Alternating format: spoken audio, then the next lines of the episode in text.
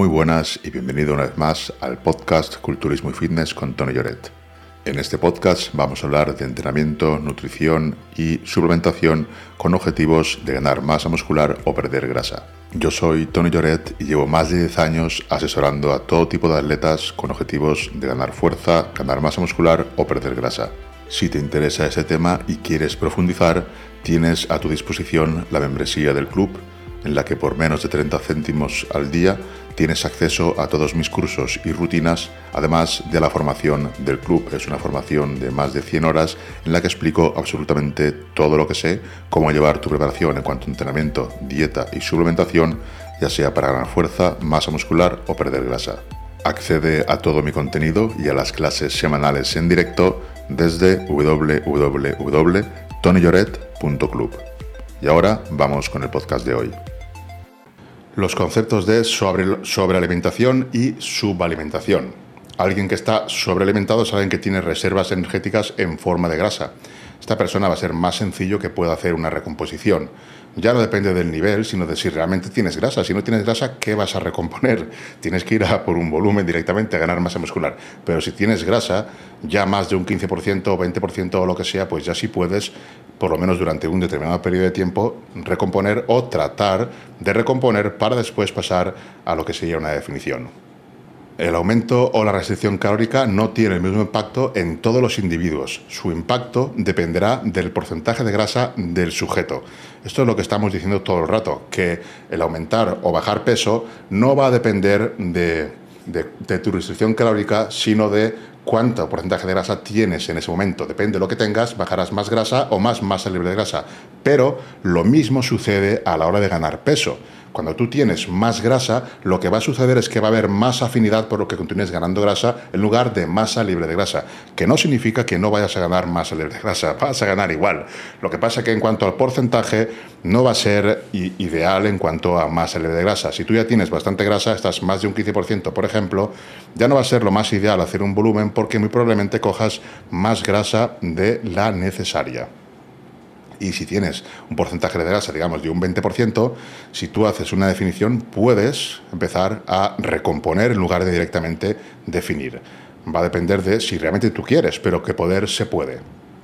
Aquí, por ejemplo, en el tema de la sobrealimentación, se ve en estudios de tres semanas de duración que el aumento de peso de las personas delgadas comprende un 60-70% de tejido libre de grasa, mientras que en los obesos el tejido libre de grasa en esas tres semanas es del 30 y 40%. ¿Qué significa esto? Que una persona delgada, cuando aumenta, aumenta mucho más tejido libre de grasa que de grasa. Y estábamos hablando de que una persona delgada aumenta un 60-70% de tejido libre de grasa, mientras que una persona obesa, en este caso, aumenta un 30-40%. Eso es una diferencia de casi el doble. Estamos hablando de que una persona delgada, cuando sube de peso, aumenta el doble de masa libre de grasa frente a una persona que está obesa. Esto es un estudio que obviamente está hecho en población pues obesa o delgada, pero que se puede, digamos que, extrapolar, por lo menos yo lo extrapolo, pero no ya por el estudio. El estudio me da la razón a lo que yo vengo haciendo durante muchos años, que es coger una persona y secarla hasta el punto que esté, digamos, mejor de su vida, que puede ser un 15% su mejor punto de su vida. Tampoco lo voy a poner al 10% o al 6 o al 8 si es una persona que nunca ha secado.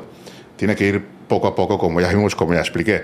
Lo que quiero decir es que la explicación a todo eso que yo ya hacía, que yo ya veía, pues está en esos estudios. Cuando tú estás delgado y aumentas lo que sería la ingesta de calorías, va a ser mucho más fácil que aumentes en cuanto a masa libre de grasa que en cuanto a grasa. Evidentemente vas a ganar grasa, pero menos. Y lo mismo o lo contrario sucede cuando eres una persona que está más bien obesa. Lo que vas a aumentar mayormente va a ser grasa porque en cuanto a tejido libre de grasa solo va a ser entre un 30 y 40% frente a un 60-70%, que es lo que aumentarías si tu porcentaje de grasa fuera bajo. Hemos visto lo que sucede cuando aumentamos la ingesta calórica viniendo de una sobrealimentación. Una sobrealimentación es un sujeto o una persona que tiene reservas de grasa. Ahí digamos que sería un sujeto sobrealimentado. Y en esos casos, cuando iniciara una ingesta energética elevada, la mayor parte eh, o mejor, más que la mayor parte no, ganaría mucho menos tejido libre de grasa que una persona que estuviera delgada. Si tú ganas mucho menos tejido de grasa en esa subida es porque ganas mucha más grasa que una persona delgada.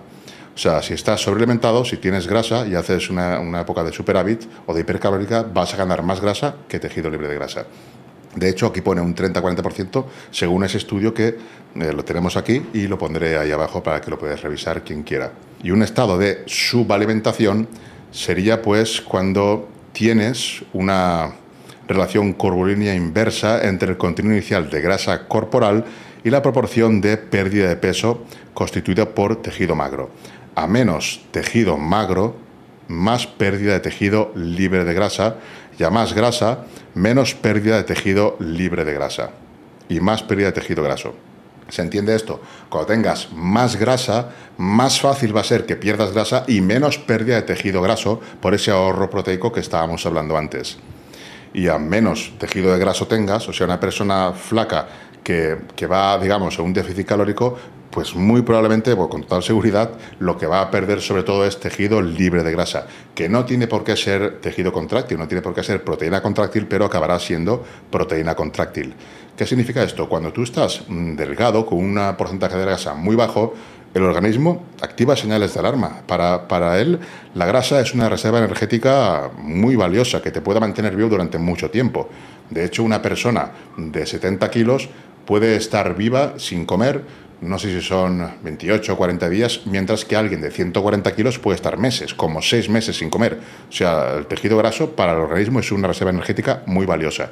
Entonces, cuando ya ve que te queda poca, lo que prefiere incluso es degradar proteína, perder masa libre de grasa, antes que lo que sería tejido graso. Por eso cuando estamos en una definición es muy complicado no perder masa libre de grasa, o sea, no perder tejido y también en definitiva proteína contráctil. Es muy, muy complicado. Eso se ve en este estudio que tenemos aquí. Cómo, cómo, influencia el contenido de grasa que tengas a la hora de mm, respuesta a la nutrición y al ejercicio. Cuanto más grasa tienes, más fácil es que una dieta hipercalórica ganes eh, más grasa y ganes menos masa libre de grasa. Y si tienes poca grasa, va a ser más sencillo que pierdas masa libre de grasa. De ahí que una persona que tenga más grasa, pues sea más sencillo que recomponga, que consiga recomposición corporal, pues más fácilmente. Y aquí la que, lo que vengo a decir es que las recomendaciones generales de perder entre 0,5 y un 1% de peso a la semana, sin tener en cuenta cosas como el porcentaje de grasa, no tiene ningún sentido ni fundamento porque no va a ser lo mismo un 1% de tejido libre de grasa que 1% de grasa no va a ser lo mismo. Y cuando tú bajas peso, tú no puedes elegir de qué bajas peso, sino que vas a bajar peso de las dos cosas. Si tú tienes más grasa que masa libre de grasa, no es que tengas más grasa, es que tienes, digamos, un porcentaje de grasa elevado, de un 20%, la grasa bajará y también la masa libre de grasa, pero no al mismo ritmo, bajará más rápidamente la grasa. Si tú tienes un porcentaje de grasa de un 10%, bajará la grasa, pero también bajará más rápidamente la masa libre de grasa. Esto es lo que se ve en este estudio, esto es lo que sucede en los humanos y en cualquier otro tipo, cualquier mamífero, cualquier animal, hasta donde yo sé. Si te interesa ese tema y quieres profundizar, tienes a tu disposición la membresía del club, en la que por menos de 30 céntimos al día tienes acceso a todos mis cursos y rutinas, además de la formación del club. Es una formación de más de 100 horas en la que explico absolutamente todo lo que sé, cómo llevar tu preparación en cuanto a entrenamiento, dieta y suplementación ya sea para ganar fuerza, masa muscular o perder grasa. Accede a todo mi contenido y a las clases semanales en directo desde www.tonyjoret.club.